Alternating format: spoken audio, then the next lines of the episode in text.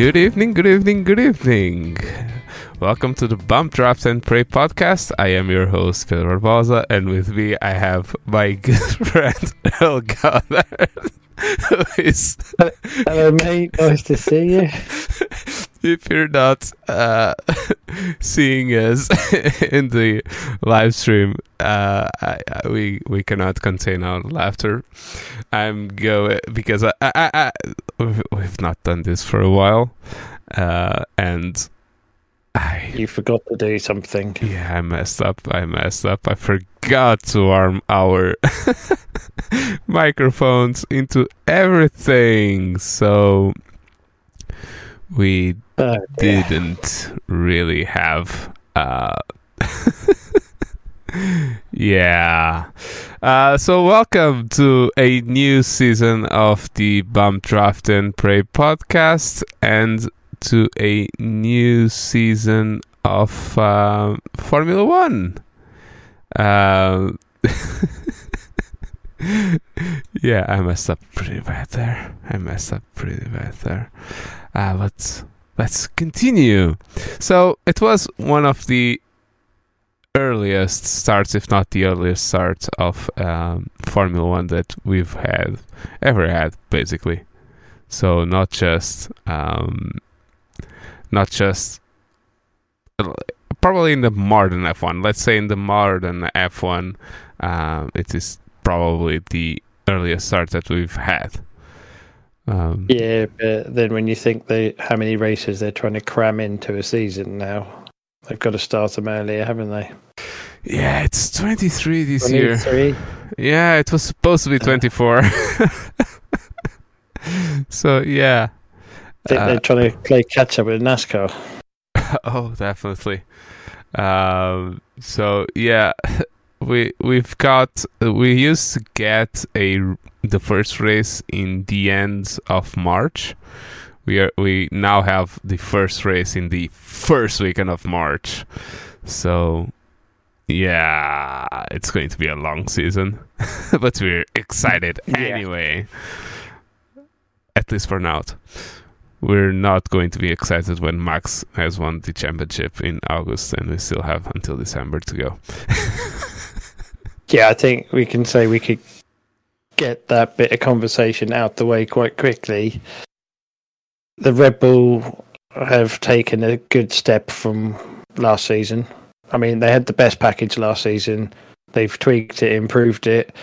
No one has got near them that car's in the class. It's like the Mercedes was four or five years ago, where it was just dominating. It's that good a car. So, barring them having mechanical issues and incidents, accidents, there's no one's going to touch that car. Yeah. we could talk a little bit about testing. We could just uh, we were supposed to do, actually do a preview, season preview uh, stream, but life got in the way again, and so we couldn't do it. And but we're let's try and forget about the race and um, try and think how what we had in our, our head before the weekend. And yeah, Red, Red, Red Bull, Bull fastest. Red Bull fastest. but that car is the car's. You can tell the car's just working. Definitely. And it's obviously designed around Max. Max has now got not that he was lacking confidence, but he's now got the confidence of a two-time world champion. So he's a pretty formidable force on his own stick him in that car and the whole team's you know it harks back to the Schumacher era where Ferrari was built around Schumacher and it was so it's all about him. So you think we go to that now Red Bull have hitting that sort of vein of form at the minute. Yeah, and it's going to be hard to beat them. and I got that from the start. But let's forget about the Oh yeah, car 100%, launch 100% because the car launch was a non-car launch. It was basically just a joke. promote Red Bull and a joke, a bit of a joke. Um, but yeah, in testing, I think I commented this with you while the testing was on. There is a picture of the FlowViz Mm. uh, on the side pod and on the top of the floor. Uh, and there's a shot of the how it goes around all that part, and Mm. it just looked tidy. It just looked amazing. I, I think I never seen a FlowViz pattern so consistent and so Specific. yeah, it's an amazing thing to see. I think it they should have just left the FlowViz on on the car because it's it it was just a thing of beauty. Uh, Rub salt in it for everyone else. oh, definitely, definitely, and actually, it brings me to to to a point because there's basically three concepts.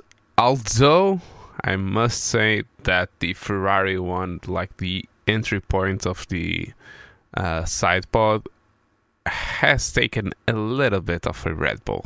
They do have a bit of a gap there between the top of the side pod and the flooring. Not as much as Red Bull, but they have. Um, But the the other completely different view to, or take on the regulations is Mercedes one with the zero side pod or the 0.5 or whatever they want to call it. The no pod. or the node pod. And it it just doesn't make sense in my head. Let's be honest. I'm going to be completely honest. I can't see how that works There's obviously someone very clever there that's decided it's a good thing to do. And Mercedes are spending their money doing it, so they must obviously believe in it. I'll be honest, I'm surprised that they've stuck with it. Just on the basis of they were so far off and it took them all season to catch back up to a point of being almost competitive. So not quite on on a par with the Red Bulls and the Ferraris, but snapping at the heels. And it was like, mate, it's just not working because you haven't unlocked this potential that you keep saying is in it. So let's be honest. You copy the car that's winning, yeah especially in this era where you're so restricted on regulations. So they go, We've done it, it's looked good, we've got the PR mileage out of it, we've got that side of it, it's not worked. let's Try change. something different. yeah Or at least have at least have a set of conventional side pods that you're able to stick on the car in a different floor package. But obviously they're stuck with a budget cap so they can't just build two car. cars essentially.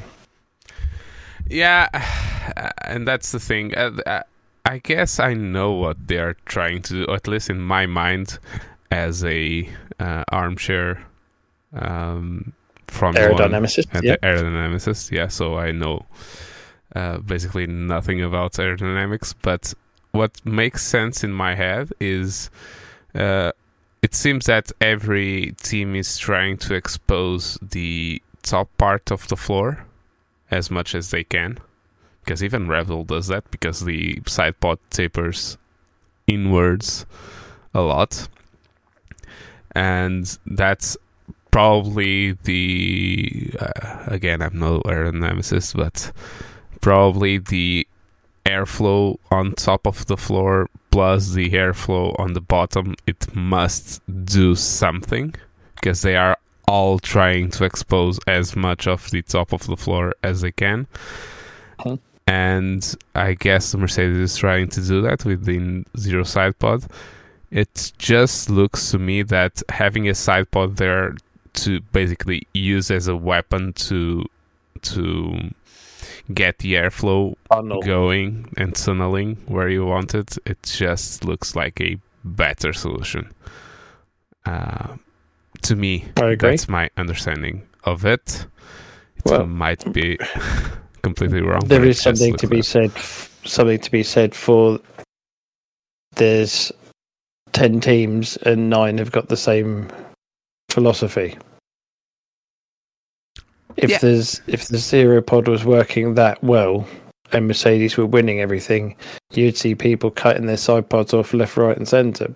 But it's not. So, and that takes me yeah. to another point. Uh, Ooh, yeah. when I saw the the Mercedes, uh, like the launch, I just told myself I do hope that this is a Red Bull launch and that's not the car, or that you've done something completely miraculous with the floor that we yeah, can see. Found something that you found something with the floor and we can see because the car just looked like the same car but in black.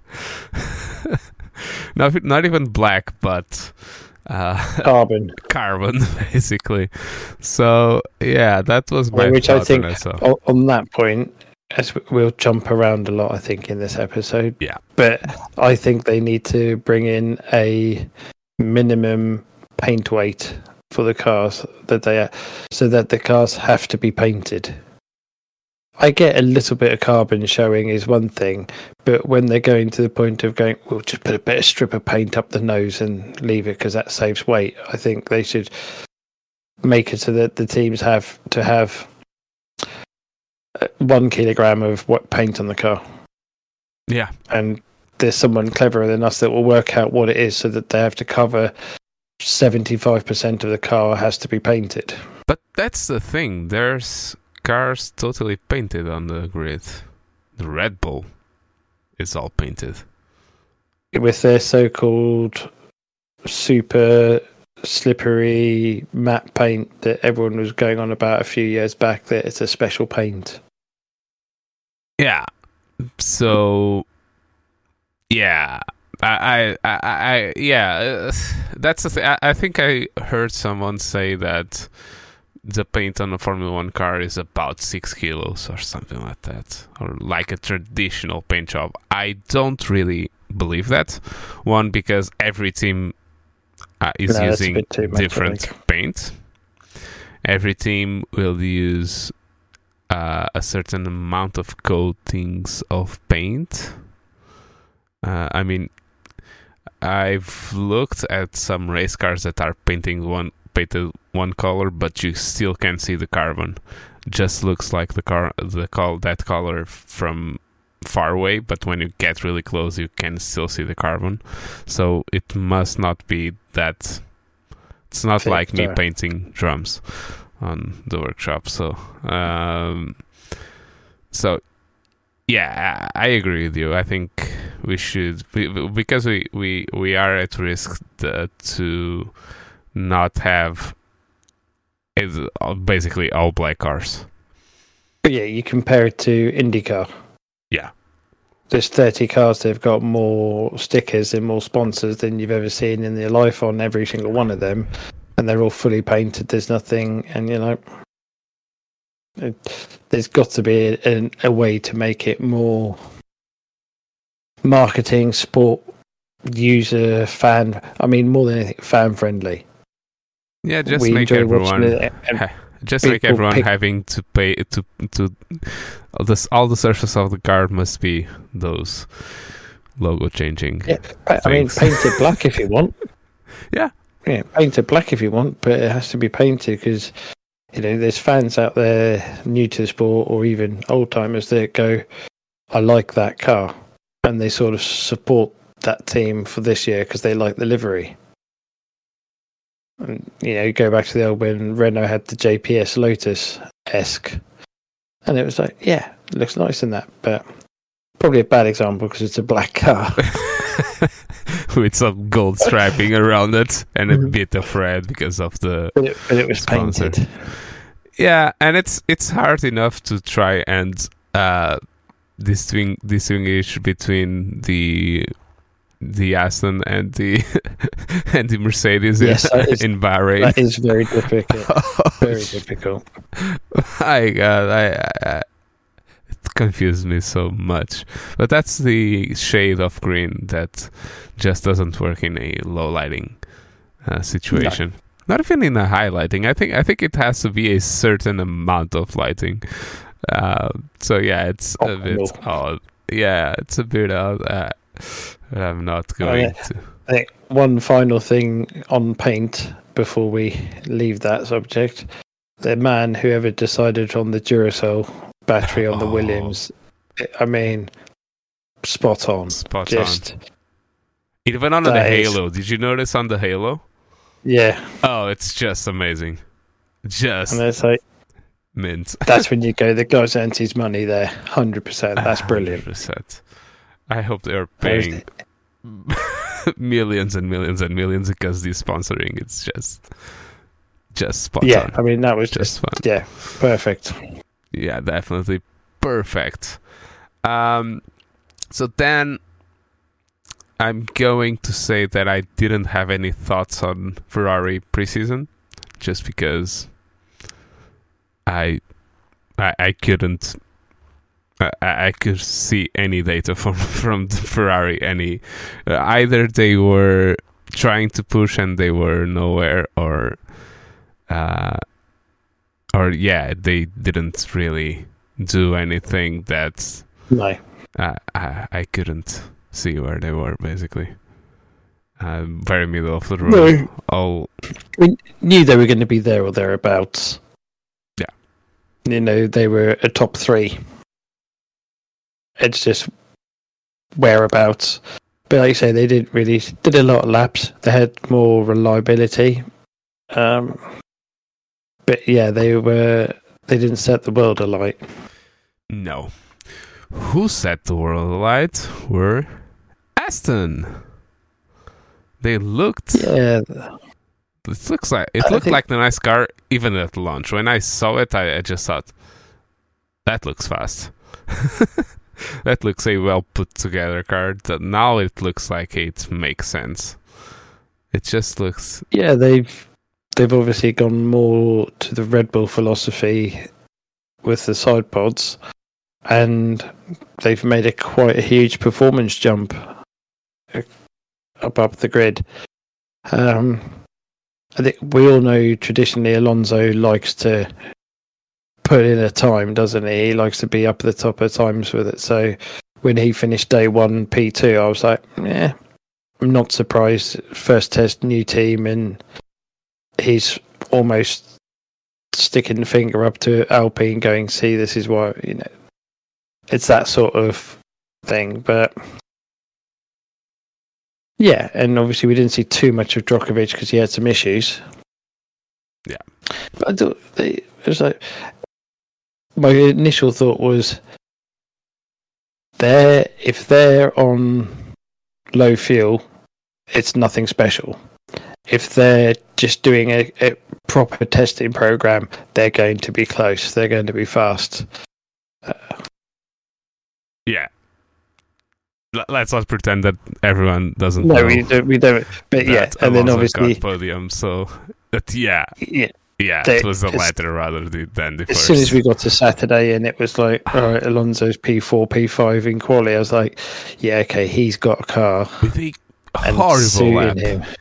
The the the, yeah. the third sector, like the first and the second sectors were quite nice, but the third sector he had it did a huge mistake into into the last corner and lost like two, three tenths just on that corner. So that would have put him right in there with the Ferraris in qualifying. For an yeah, Aston think... that was nowhere in the beginning of the last se- the the previous season, 2022. Yeah, and oh. his first race in it. His first race in it. You know, give let's give him three or four races to get comfortable and settled in, and yeah, I think he's going to be a full. I I almost said to you before after testing that, I wouldn't be surprised if they get podiums yeah. later in the oh, year. Oh, I, I, I, didn't, ex- I didn't expect it the first race, but first race. I was like, I wouldn't be surprised if they're on podiums quite a bit and potentially winning a race. You get somewhere like Monaco. Yeah, because they weren't really very good on top speed this this weekend. They were. But you just think so. You know, uh, Alonso's ability and Monaco with a car that's a quick car. If anyone can play the strategy game, yeah, better than most. And even in the testing, they looked like they were good on their t- good, very good on the tires, and that mm. they were quite fast in the end of the stints. So yeah, yeah, that that does a lot for your strategy. And then, and then, and I mean, we have to also say Lance missing all of testing, coming back, still With... putting it in the top ten in quali, and then driving like this. Yeah. It was uh, not able to turn, not able to turn the wheel at turn one, and having to take his hand off and so, bumping yeah, his his basically his fists on the on the straights to try and get some circulation. And mm. if you guys haven't seen, you can go to Lance Stroll's Instagram, and there's a good video there that shows his recovery, and it's just just Amazing, amazing. Thing is, we knew he had had an accident and he would be fit, wouldn't he be fit? And you go fair play. That's a good drive. Very good. To then see the to then see the video and go, okay, you went through all of that. I mean, to finish the Grand Prix was an achievement. Yeah. To finish it in to finish it in the top ten, I'm going to say fucking hell to that finish is... to finish ahead of Russell and catching uh, both Lewis and and Carlos Sainz. Yeah, and I'm like, do you know what? I think I think he's gonna have gone up a lot because everyone's always going to say, "Daddy." Oh, Daddy, Daddy doesn't it. make like, you have the strength. Let, us you know, let's not beat around the bush. He would have had the best medical care. Oh, definitely. He had the, the best medical care in the world. He but was he still operated had the drive. He was operated on by that famous uh, doctor that does all of the surgeries on MotoGP riders. Yeah. but yeah. Dr. Costa. I Dr. Think, Costa? I think it no, Dr. Costa I think it's the the one on the actual race. Ah, okay, yeah, yeah. So, so it's a surgeon, not the But um yeah, so you think he's had the best of everything. He still had to fight through the pain to do the rehab to get back in that car. And doesn't matter how much money daddy's got, that's not going to make you get out of bed and go through pain when you could he could have so easily gone I'll miss this race and I'll have another 3 weeks to be 100% ready. Definitely. So, yeah. yeah. Fair play. Fair play. Uh, I, I was never a Stroll hater never, never. Um, you can't uh, you can't dismiss his uh, opportunities that he's had just because of his family. But, but you go, oh, you counter that with Mazepin was at the back of the grid crashing a lot. He's no different to Stroll. His daddy's bought him in F1, and you know, Stroll had his bad things, but he put it on pole in Turkey. He's leading rate. You know, he he's proved he's capable of staying there, irre- irrelevant of who's paying for it. Definitely, definitely, and it's worth to to watch that video. You went through a lot. He broke both of his wrists, and one of them he he had he put a pin or a screw there. The other one he had to basically do just physio to, because the, he couldn't they couldn't do anything to that fracture. And he actually had fracture on his right foot as well. Oh so, yeah you've broken toe. Broken toe so. and ankles and all that. And in the end of practices the, he was being lifted by everyone just so it didn't hurt all that much. So yeah. Fair play fair play. Um should we talk about the? We don't care about the rest of them. That's it. we just care about two of them. That's uh, Alpine and McLaren. Let's just talk about those two. there's not really a lot to say. McLaren, not much dissimilar to last year, are nowhere at the moment. They've got some issues. Yeah, the, the thing and... with McLaren is that they noticed a problem with the design philosophy that they were taking, like in November, December, and decided to go in a different route. But they didn't have the time to develop a, or the money to develop a completely new, new, different um, design and philosophy for to be ready for the launch and for the first race.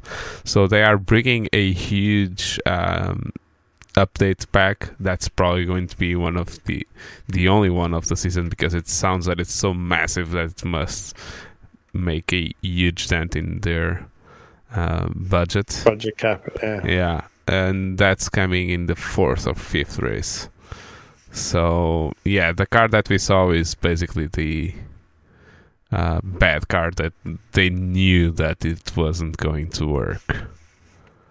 Uh, but on top of that, all of the reliability and seemingly the bad construction, bad quality construction uh, that the car had because they had again, like last year, they had the brake uh, mm-hmm. fittings uh, problem and were there gluing it with tape and they had so many problems like that that's that's a bit worrying that part not being at Especially least decently prepared yeah two years in a row alpine from testing i didn't think anything to either they i'm not even going to say they had bags of sand and they bulldozers of sand and they were going to be a Brawn story or they were nowhere.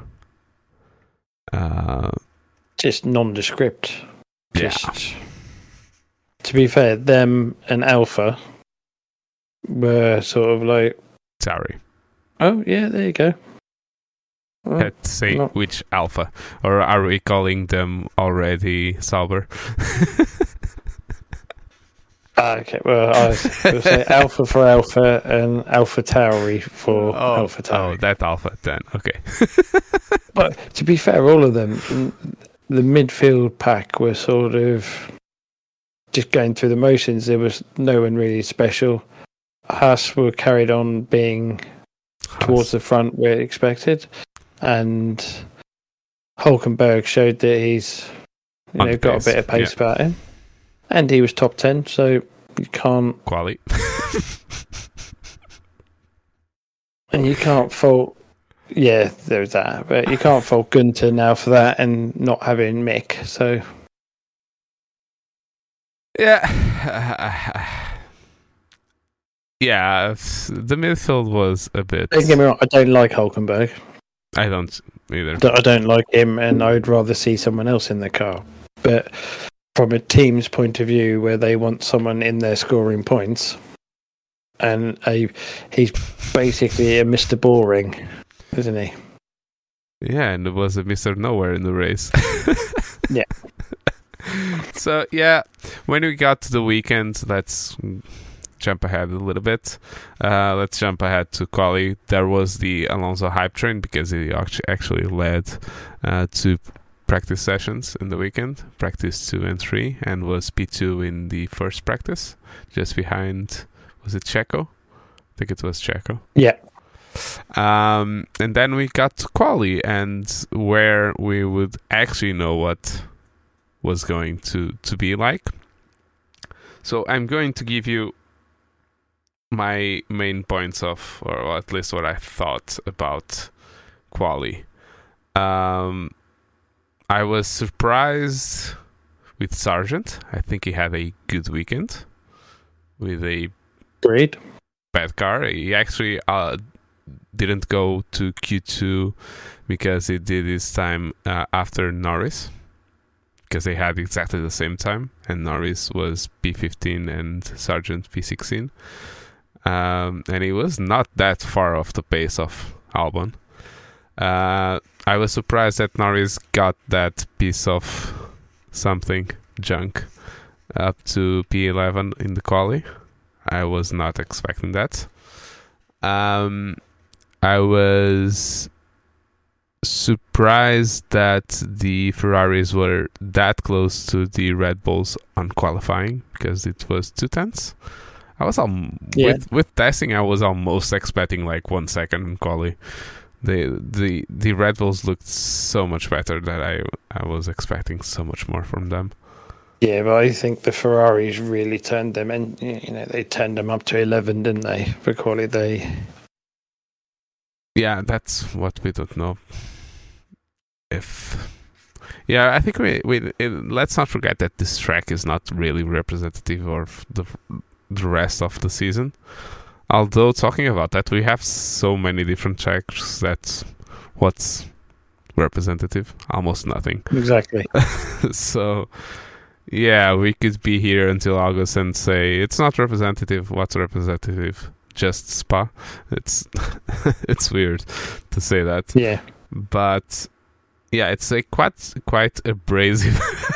we just saw a wheel pop in there. uh, um, yeah, it's uh, very abrasive. The the the uh, tarmac. Um, so that makes a difference in uh, basically getting the, not getting the tires destroyed. Uh, but in quality, that doesn't really matter. It's not that it doesn't really matter. One thing that we started to see last year, and it it seems that it's the same this year, is managing temperature of the tires in the entire lap so that you don't get your tires too hot in the end of the track and lose massive amounts of time. It seems that that's continuing this year, although the tires are different. It does seem, though, in this era of Formula One, that that is the buzzword: time management. Even in quali. yeah, even in quali, every step of the race, they're managing, managing. It's not let's see how fast we can go for 72 laps or whatever. It's all 57 here.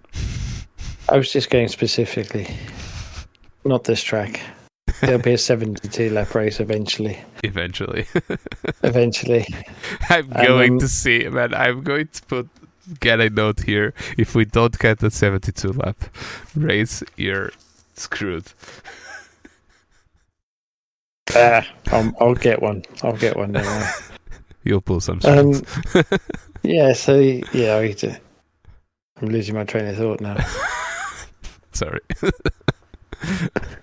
yeah, tire management. Uh, yeah, it's just management in every aspect, which is sort of wrong. That you know they should somehow have a set of tires that that they can do quality 100% flat out three sectors and not going right. Let's give up three tenths in T one so that we can stay flat stick in the last sector. Yeah, but that would mean uh, probably a quali tire, a tire just for quali. Um, either it being one of the f- we have six, six this year, probably six, yeah, um, six so it could be just run the hard tires. So for quali, just you can just use hard tires. Um, but I don't know. I, I don't see the teams going for that. I think it oh, would. never. Yeah, no chance. No chance. I think it would. Uh, I, I, don't know. I don't see that working. I'm, in... I'm, talking about it from a fan's point of view. Yeah, yeah, be good yeah. to be able to have.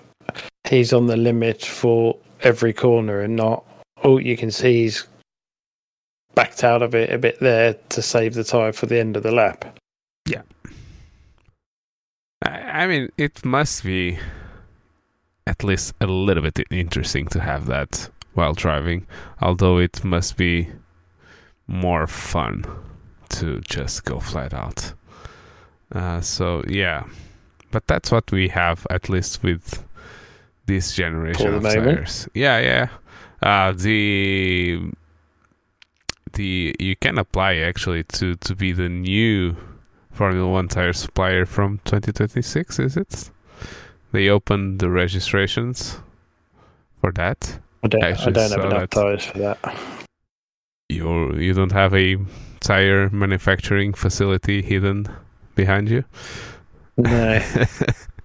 so yeah, let's be honest, it's going to continue to be Pirelli because it's it has been a for as much crap as Pirelli has gotten through the years, it's actually been quite successful relationship. Let's not forget. And, and Pirelli has been doing basically what they are told to do. they one year they say they want cheese tires, the next year they complain that the tires don't last and they want harder tires, and it's been. Uh, I mean, I think they are managing it quite well from what Formula One wants because they are not doing what they want; they are doing what Formula One wants. Yeah, they they being very smart and clever there. The bosses go, "We want this to happen," so they go, "Right, well, next year." Yeah, they give him that tire, and we want softer options, right? Give him softer. Oh, but they go, oh, we want this. Just keep giving them, and they know by doing that they'll be the sole manufacturer for forty years, as long as as long as the current F1 management are in place. Yeah. So yeah, because we don't I, expect I don't think change. As much as we want a tire war, I can't see F1 ever going to that. Never again. Never again, unless they is it even possible do is... to do a budget cap on tires for tire manufacturers? Oh yeah, because they just do what IndyCar do and have a prime and an alternate. So you have a hard and a soft, and you've got to use two to one in the race. So, like say, two hard tires and one soft, or two soft and one hard. That's your options for the race. Yeah. Deal with it. That's actually what IndyCar does. That's actually like, better than probably that's a little bit more exciting than just using two different tires in the race. Although you'll get every time two pit stops. Or three yeah. if you really want to make a third, because I think in IndyCar you can do that, three pit stops. Yeah. I mean obviously they could change the ruling and tweak it to suit Formula One, but that's about the only way you'll ever sort anything with tyres in a budget cap is. Rest- I know they restricted at the moment, but they've got too many options to choose from, so it's like they could actually make the tire manufacturers come up with just X amount of tire options um, from the start of the year, and then you can't change that tire in the entire year because when we had tire wars they were doing specific tires for tracks for specific yeah. tracks and for specific drivers. Even bridgestone the, the, everyone talks about bridgestone doing tires just for schumacher so. Yeah. Uh, it's a complicated matter. Yeah. Mm. Uh, There's obviously safety involved as well. Yeah, and safety involved and all that stuff. So I think it does make sense with the one tire manufacturer. As much as I would like to see tire wars, I do think that the only way we could do that is just say, so screw the budget on the tire part. And if I want, it's not going to do that.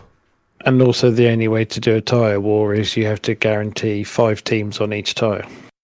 Yeah. You can't have it where you've just got Haas and Williams on Bridgestones and everyone else on it just it doesn't work. Yeah. You need to have parity. Yeah, definitely. So it's never going to work. nope. Um so yeah Al- Alonso got fifth. Um yeah, fifth. Just fourth, uh, fourth fifth. he? No, he fourth fourth. Yeah, yeah, fourth. He was in the no, second fifth. row. Yeah. No, was fifth. It? No, no, no. He was just behind the two Ferraris, so fifth. So it was Max, uh, Sergio, it was Leclerc, it was Carlos, and then Alonso, uh, Hamilton, Russell. No, Russell, Hamilton, uh, Stroll, Ocon, Hulkenberg. From head, I don't, I yes. don't have that anywhere here. So from my head. Well, actually, I got it here. So that just screwed my. I have that the start is that, but I remember that. So yeah, good result for, uh, of course, for both Red Bulls. Uh, Alonso, like I said, had that moment he could have at least split the two Ferraris. I think if he if his lap would have been a little bit cleaner. Uh, Stroll putting it in eighth place uh, on with the problems that we already talked was massive deal. Um, Ocon and Hulkenberg uh, out qualifying their respective teammates. Uh, both Magnussen and Gasly got out in Q1. So, mm-hmm. yeah, massive yeah. there as well. Um, so yeah, that was our qualifying. So for the race, what should we talk about the race? Uh, we're going to make diff- things a little bit different. We're not going lap by lap. Uh, what we're going probably to talk about is the start because that was kind of interesting in a few things. Um, there were a few drivers that didn't do a very good start. One of them was Perez, which I think uh, it just shows. Let's talk a little bit about, about Sergio and Red Bull. It's just for for me what the strategy that Red Bull made the whole race just told me that they were very comfortable with what they had the car and everything because Sergio got passed by Leclerc on the start and he just sat there behind him and then on the second stint he put on uh, soft tires uh, instead of the hard tires that everyone put on in apart from both uh, Red Bulls and both Williams mm-hmm. And they pitted around the same time in the first pit stop. So from softs to hards on the Ferraris and softs to softs on the Red Bulls, and even that shows that you are very confident because it just shows everyone what's your plan. So you're going to pit two times then because you have to to run two different uh, tire compounds, and then on the second stint, they just decided to go ahead and pass Leclerc, and he passed him, and he actually did more laps in his second stint with soft tires than Leclerc with hard tires on his second stint. Hmm. So, yeah, that's yeah. Must, it, it was the first thing that I thought when we got to that with second stop area, and it's like especially when you look at how far Max had disappeared off, was running a solid pace. It wasn't he wasn't cruising. He was pushing. Or was he? Well, by lap time he he wasn't going too slow, was he? Yeah. And um, yeah, and they were making softs last that long, and you go, that's a that's a bad omen. Yeah.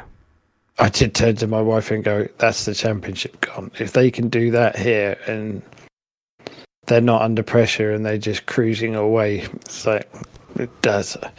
I feel sorry for the other teams. Yeah. Yeah, it was mighty impressive. So it was mighty impressive. Um, so they had pace the entire. The, the you couldn't see drop off anywhere. They didn't get caught off guard with anything. They just got caught off guard with Sergio starts. And let's not forget that he he started in P2, so he started on the dirty side of the track. And that's and Leclerc had a new set of softs on, yeah, which yeah. he saved from quali saved from for quali. that reason. So yeah, and so yeah, it was massive. Um, the other team that I want to talk about to start was is uh, Aston, because both drivers actually got a good initial start, but then how Bahrain works is that you have a very nice straight, like the pit straight, and then you have a very tight corner and a very difficult exit to get the um, traction going right for you, and then you have a second uh, straight, and in that straight, Hamilton actually got past Alonso, and then while Alonso was trying to get past Russell, we got. I said this yesterday on the Portuguese podcast. Uh, I almost feel that it got to a point of like it was last year at COTA with Russell and Sergio and Carlos Sainz because they were going full throttle. Uh, Lance was trying to pass um, Russell, and then because of the way that um, Fernando was trying to doing the switchback, yeah, doing the switchback, the the that exact vector of uh, momentum was completely different between the two. So I think that uh, caught Lance a little bit off guard, and that they crash into each other. They were able to continue, um, like don't spin and nothing like that. Although Fernando was passed by Russell. Uh, because he got a bad exit. You traction, yeah. Yeah, and that actually messed up his strategy even more. And were- I mean, no were- damage were- on the cars. Yeah, very lucky to not puncture a tire and lose a front wing. Yeah, definitely.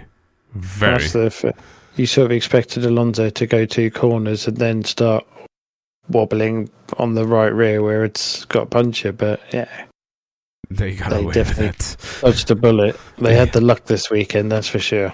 Yeah. And uh, let's talk about Fernando a little bit. We already said that he got podium. Um, I actually think we heard something that they might have the second best car of the grid. And I actually think that they had the second best race car of the grid. If not even in qualifying. Uh, because you you talked about that maybe Ferrari were trying a bit harder on the engine to to uh, to get uh, a little bit more towards the front. yeah. yeah, position because the Astons are so good on the tires, man. So good on the tires. It's it's it's scary. I As think, well, uh, for a the midfield- consensus for a lot of our podcasts are going to be about Red Bull did this and the Astons. The Astons is season. like parallel thing.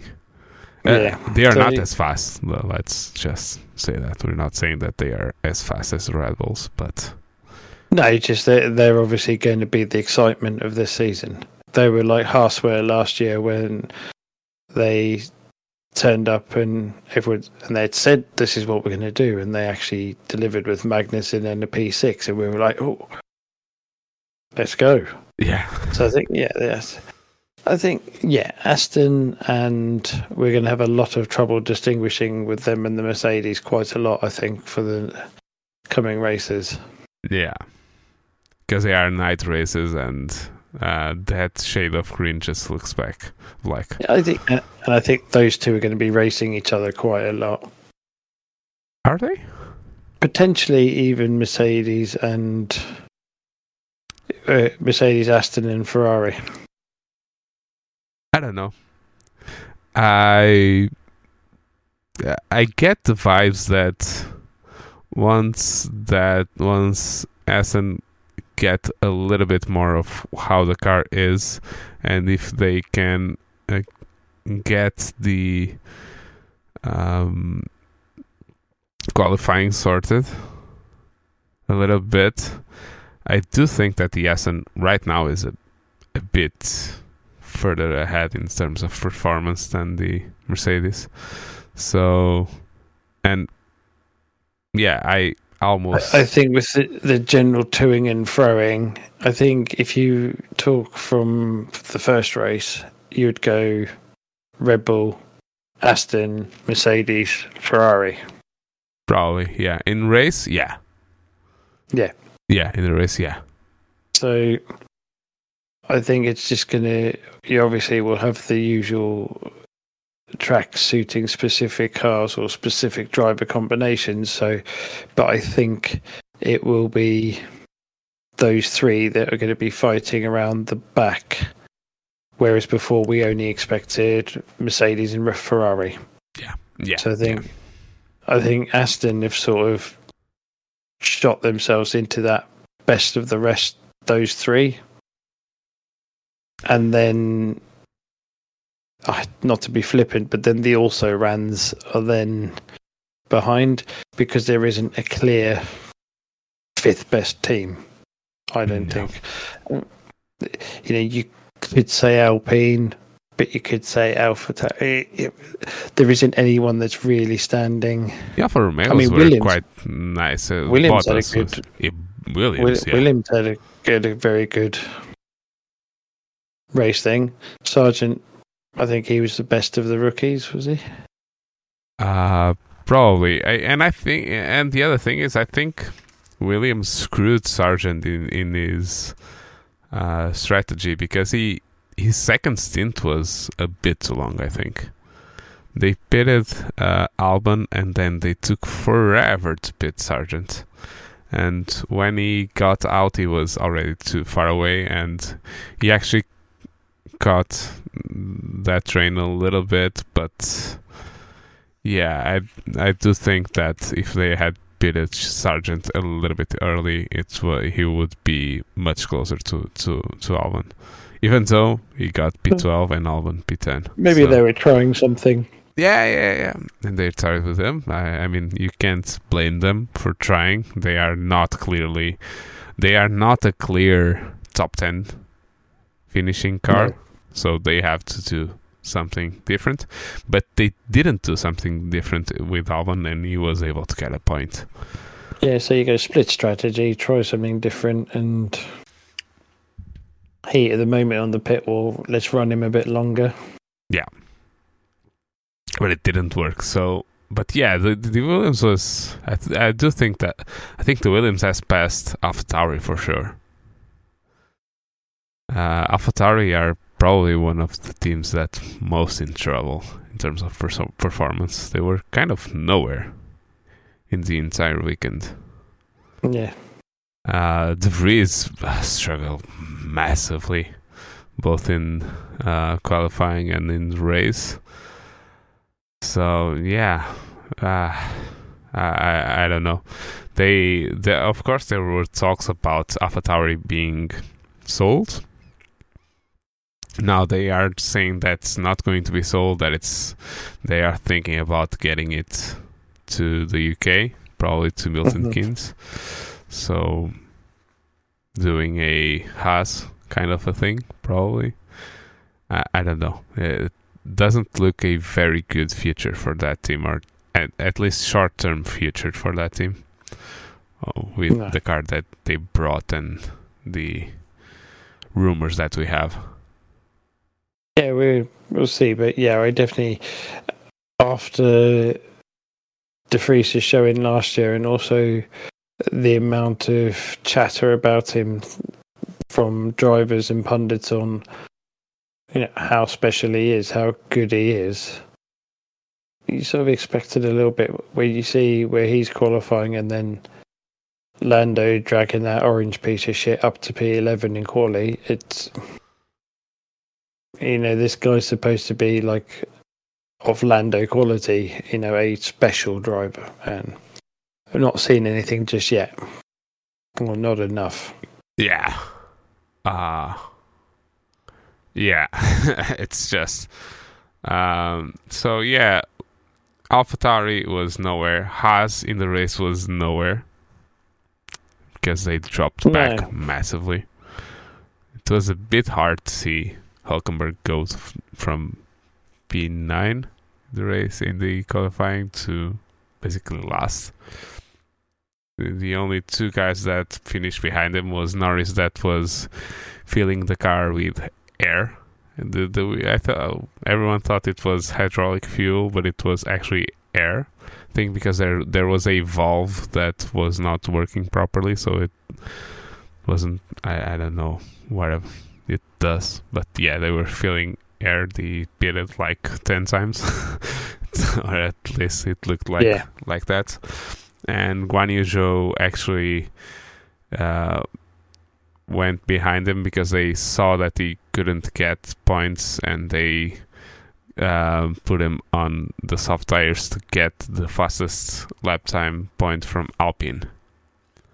So that's why he finished so far behind because they just pitted him pitted him one um, extra Mhm. time to to get that point away. He didn't get the point because he was not on the top ten. But yeah, they got that point, so no one got the fastest lap point on on this weekend. Apart from that, Gasly had a good race. He came back from basically last to P9. Uh, Bottas actually got P8, best of the real rest. So, uh, Yeah. Then Lance Stroll had a good race. He, uh, like uh, Alonso, he got a little bit more towards the back from that incident. But so both of the Astons had to basically do a recovery race and try and pass some people, and that takes time away, race time away from you. So it puts you a little bit backwards. He actually finished in P6 for not even like three and a half seconds behind Hamilton, but that just happened because he was pushing so much on the last couple of laps and actually uh, made a mistake into T10 and lost like two seconds with that. So he would have been like almost in on top of Hamilton and Carlos Yeah. Sainz. So yeah, we had goods and bads uh, on this race. Um, I just want to talk about two overtakes because I the the race. Was, let's be honest, the race was not a very exciting race. It had But to be fair, Bahrain never normally is. yeah it, it we we had to have uh, a Fernando Alonso with that straight line speed and try to pass where no one could pass. So let's talk about his first overtake. Um, that I want to talk about is overtake on Hamilton. Have you Mhm. ever seen a an overtake on turn ten? No, that was pretty impressive. Yeah, for those of you But- that don't know, it's an off-camber left-hander, uh, Fast downhill. fast, fast downhill, and that most times the cars are on three wheels on the ground, and the front left gets a little bit uh, loose. So yeah, But it just goes to show how comfortable he is in the car. I think it was on Sky. Martin Brundle said when you watched him with the overtakes, he was like, "Oh, you want to go to the outside? Okay, I'll go to the inside. Oh, you want to go to the inside? I'll go to the outside." He was just happy to put the car anywhere on the track. And when you've got that sort of car underneath you, or that gives you the confidence to do that, and someone of his caliber, it's like that's a dangerous combo. I mean, it's an exciting combination for the rest of the year yeah, definitely. because he he's going to be like, yeah, I can race anyone. Well, he thought that anyway, but they've given him a car that he can now. then he can now. And that the over, overtake was uh, at Carlos Sainz. Uh, he tried uh, to do the same thing at T10, but then, like you said, you're going there, so I'm going there. So Carlos Sainz g- went to the inside to cover him off there because probably Ferrari told him that he did that to Hamilton, and then Fernando was like, "Oh, you're going there, so I'm going way um, on the right side of uh, of the track and get a better exit." And then actually, I thought Carlos was a bit a bit forceful on the He, straight. he did push him a bit more than I thought he would. Yeah, because they are quite good friends. so it was a Uh, bit weird. when the helmet's on, yeah, when the helmet's on, it just shows that there- are no friends. It's just another your car. idol is just an enemy on track. Because Carlos has has been very open that um, Fernando Alonso is his idol, like since he was a little boy. So yeah, it was a bit.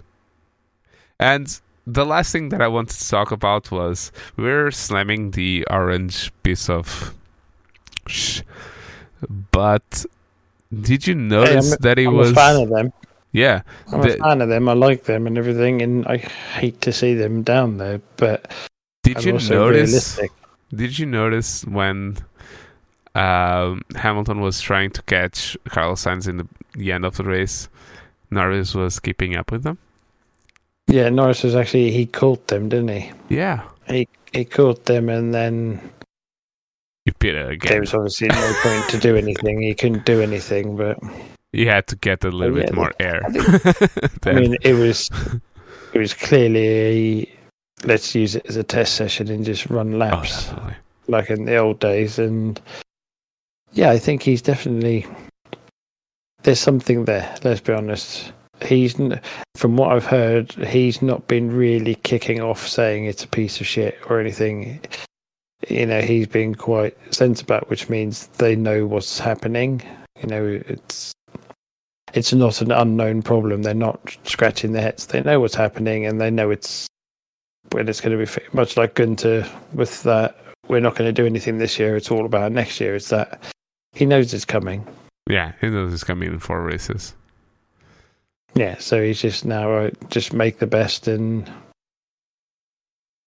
yeah, I don't like to see, don't like to see it. I was a bit um, it was a shame, but not for Piastri to be out straight away. Yeah.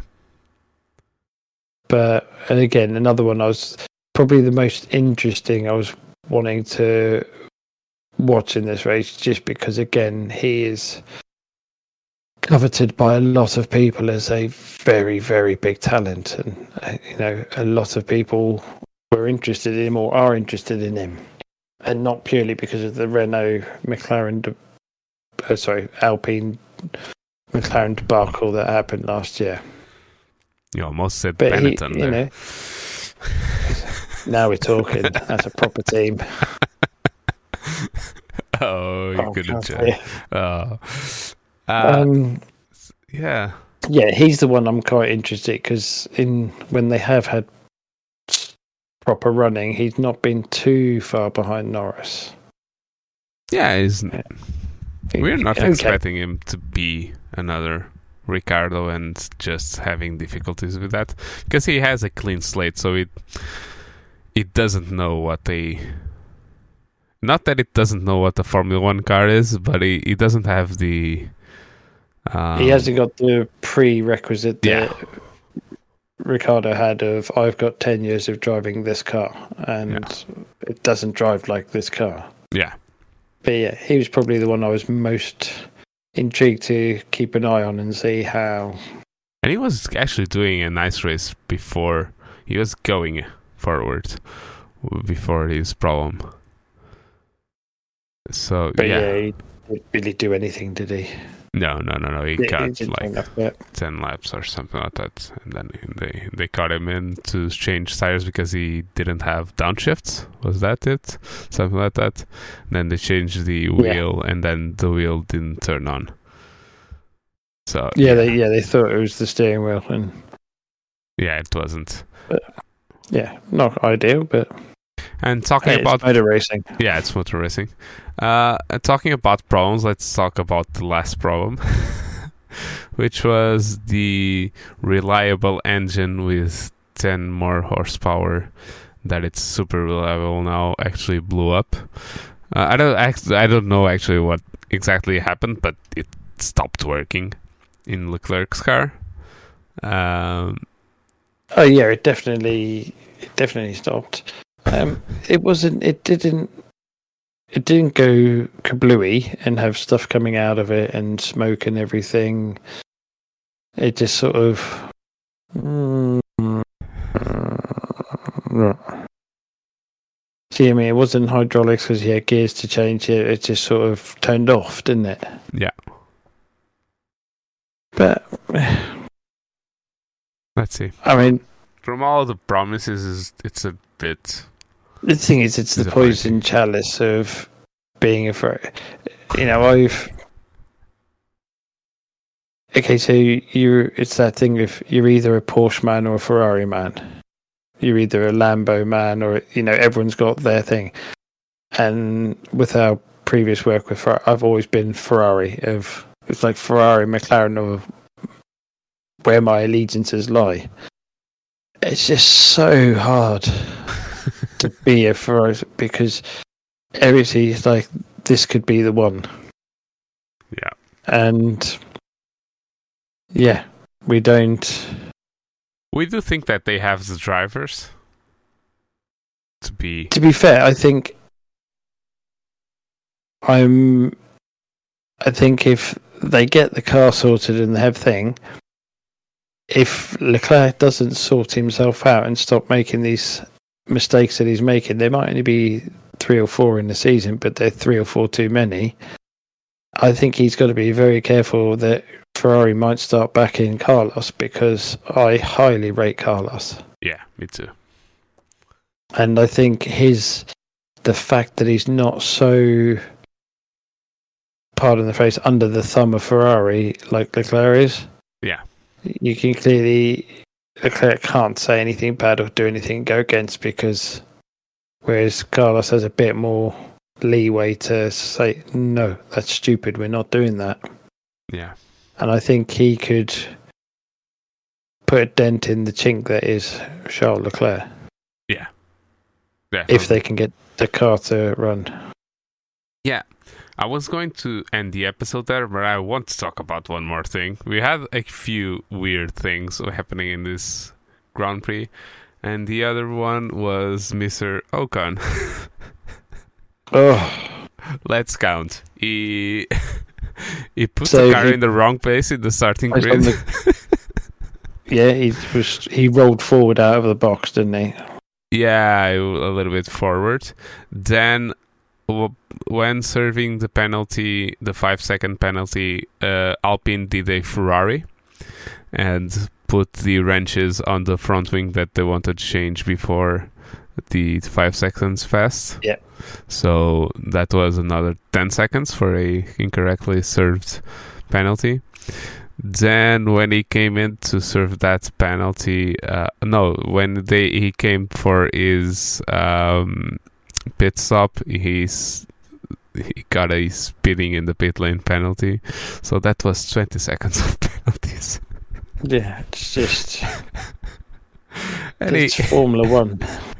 and he and he complained that I've been doing this all of my career and now they get me. It was like no, you're you were like alpha meter of the your place in the starting grid and then yeah. yeah he was massively out. Yeah, so it was a bit of a Oh yeah, hundred percent. But yeah, it's um yeah, you expect better. Yeah, much better. I, from both um, him and the team. Him yeah. and the team. Yeah, yeah. It was. I mean, it's you know they do that many pit stop practices in every variant that they know five second penalty starts when the car goes, not after the pit stop. It's it stops and you wait for, and they, I'm sure they'll have someone in the earpiece who will go five, four, three, two. You know, there'll be someone that does something like that, or go yeah. when they can start. So, inexperience is it a new person who was doing pit stops for the first time in their career? Two, two persons because to get the wing out, it was one of it on each side, and they put the wrench. I think the problem was they put the wrenches on the bolts. Yeah, they touched the car. They touched the car before, but they know not to. That's yeah. this is the thing. Is it's five seconds, but it could have been just new people. yeah, who've never done a pit stop, and or they don't do pit stops. They only do nose changes, and it's very rare that you're doing a nose change and serving a penalty. So there's lots of there's lots yeah. of factors it could be. But then it's I mean, Formula One. Far too many that we don't care about the factors. It's just like you should know better. Simples. Yeah, I should know better. And it's not like mechanics in Formula One don't go through other categories. And Uh, so yeah, I I don't know. In this day and age of Formula One, I just think it was very messy, very messy. Agreed. Uh, so yeah. So, what, what were you saying about very messy? I'm going to sidetrack here. Have you seen the opening round of the IndyCar from St. Petersburg? I saw that um, Grosjean and uh, who was Scotty? McLaughlin. Yeah, McLaughlin. Scott McLaughlin got yeah. Yeah. You really need to watch the highlights of that race. It was like looked. it was it was like an iRacing race. Uh, I'm not joking. The first lap, I think there were six cars involved, and one of them he t-boned him and flicked the car up in the air in the 360. It's it's just, and then there was another one later where he hit the guy behind, and he went over the car in front, landed nose down, slammed into the floor, and then trundled back around to the pits, put a new nose on it, and went out and carried on. It's it was it was a wreck fest. I mean, very good racing, but it was just like well, isn't complete Saint, opposite to Bahrain? Isn't Saint Petersburg a like Airfield. makeshift airfield, very fast yeah. with walls everywhere? Yeah, that's what I'm saying. You should watch the re- watch the highlights. Okay. It's highly worth it. I'm going to now. Just after we stop recording, I will. so yeah, um, so yeah, Red Bull just went away and dominated the entire weekend, uh, or the two sessions that mattered. Um, Aston is very, very quick. Um, mm.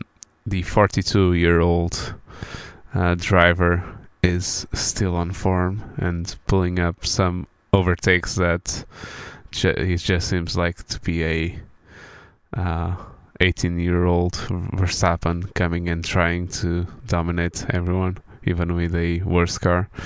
Um, Ferrari, yeah, it's they seemed close on qualifying, but yeah, in the race, they, their, their tire management is just crap. Let's be honest, and even they they might even be slow as well. But we I, I don't think we got yeah. to see the Red Bull's true pace this weekend.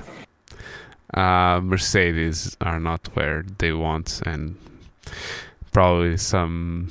I I know that they have a no blame culture, but I really do think that they should wake up and do something because this Put is some not. iPods on it.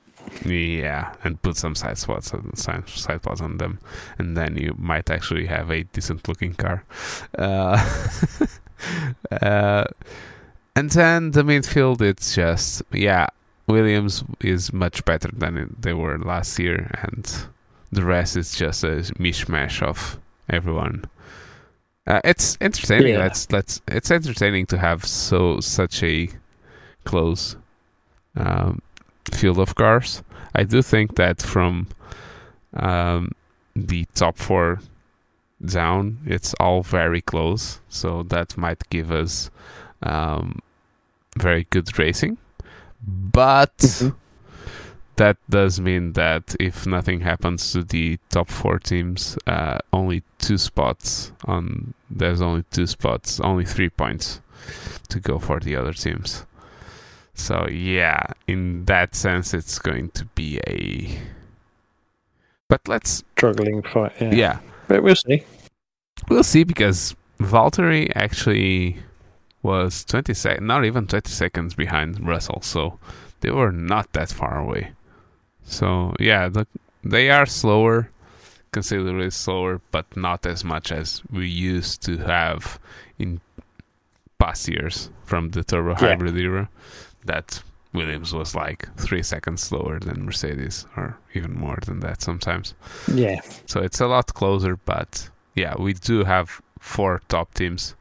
I would even risk to say we have a Formula One team, a Formula two, three Formula 1.2 teams, and then the rest is Formula 1.5, probably. Yeah. Yeah, there's like definitely this. three three stages, three tiers to it. Yeah. So yeah, Red Bull might get their what they want, which is the championship drivers and and uh, and team championship yeah. this year. If if it continues like this and the budget cap doesn't doesn't um, doesn't make them susceptible to our other teams upgrading through the year, that I don't think it's going to happen all that much. We've talked about yeah. Newey being a very good asset to make that penalty not be as prevalent as it might be for other teams if it happens. At this rate, team. at this rate, they could probably run the car from this race at the last race and still be quick. Yeah, yeah, definitely, definitely. So yeah, uh, that was the Bahrain Grand Prix. It was an interesting, not the best race ever, but an interesting weekend and entertaining to watch. Let's say the entire weekend. It, it has a narrative, and we have two teams saying that uh, is half of, off of the Aston is theirs. Mercedes with the engine and all that stuff, and Hamilton saying that half of the car is ours. So then, why are you slower? And Red and Red Bull saying that it was nice to have a um, three cars on the podium. yeah. that was funny. but yeah, well, nice to see be. not to see nice to see another team going forward and um, old good old Fernando Alonso being up there with them all. So yeah, I hope you liked the podcast. Oh no, no, no, we're not stopping because we don't just talk about Formula One. We had the last round of the TWR iSprint series that happened. We did. We did. Let's just spend a little bit of time on that. So we had um, the TWR iSprint series uh, last um, month. It extended to this month just because um, we delayed one of the um, rounds because of uh, the Bathurst 12 hours, the official iRacing Bathurst 12 hours. Um, so that round got delayed to the first weekend of uh, March, which was last weekend. So the championship finished, and I'm just going. sorry, I'm just going to give you the top three. It was on the we didn't have any LMP2s, we just had LMDHs and GT3s, and it was Jay Becker with the win of the championship with 200 points. And we had the two teammates, Dean Quayle and Scott William, with 172 points. The way that we separated them and gave one second place and one third place was by incident points. Um, the one with less incident points got the um, priority on the position. And on the GT3, um, class, we had João Barbosa. I don't know him. I don't know. Do you know him? Yeah. No. Some fella. Some fella with same last name as me. Uh, then José Castro Fonseca in second place with 250 uh, six points, and Artur Loureiro with 228 points, rounding up the podium finishing results of this season. So yeah, um, we just like to say that uh, registrations are on uh, are up for the TWR iEndurance Championship uh, that starts in April, in the first weekend of April. You can, uh, if you go below to our to join our Discord, there's information there on how to enter.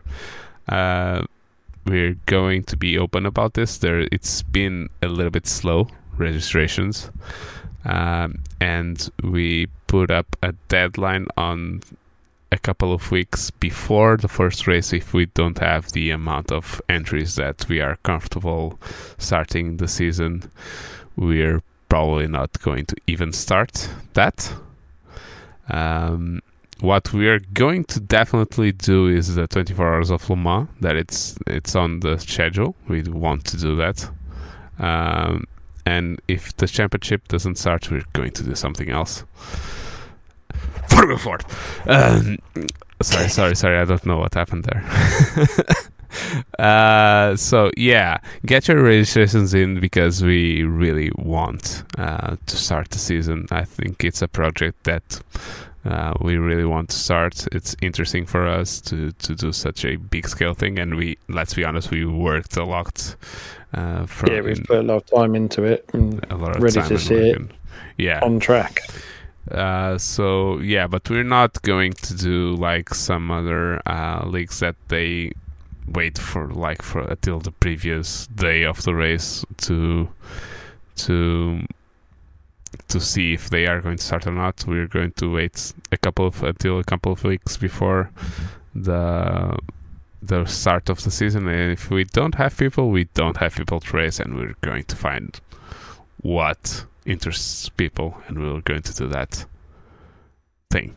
So yeah, it's nothing. It's not the end of the world. It's just reality, and we like to think that we are uh, very real people. yeah. So yeah.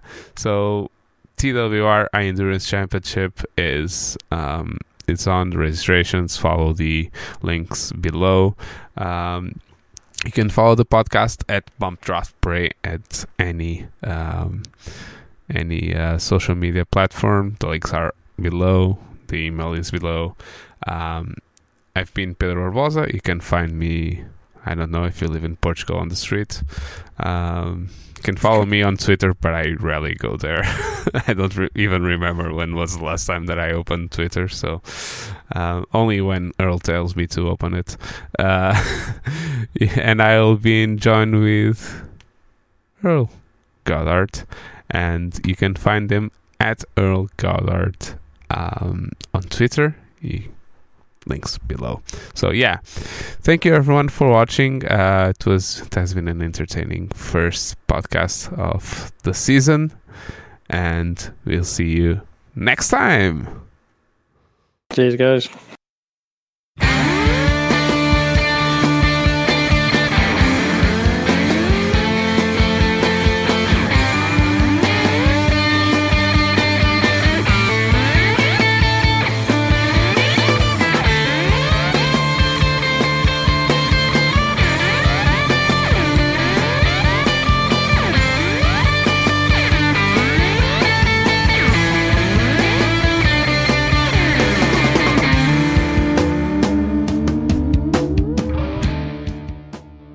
Draft and Pray is an independent podcast, and the music was by Lettin' Punks Know.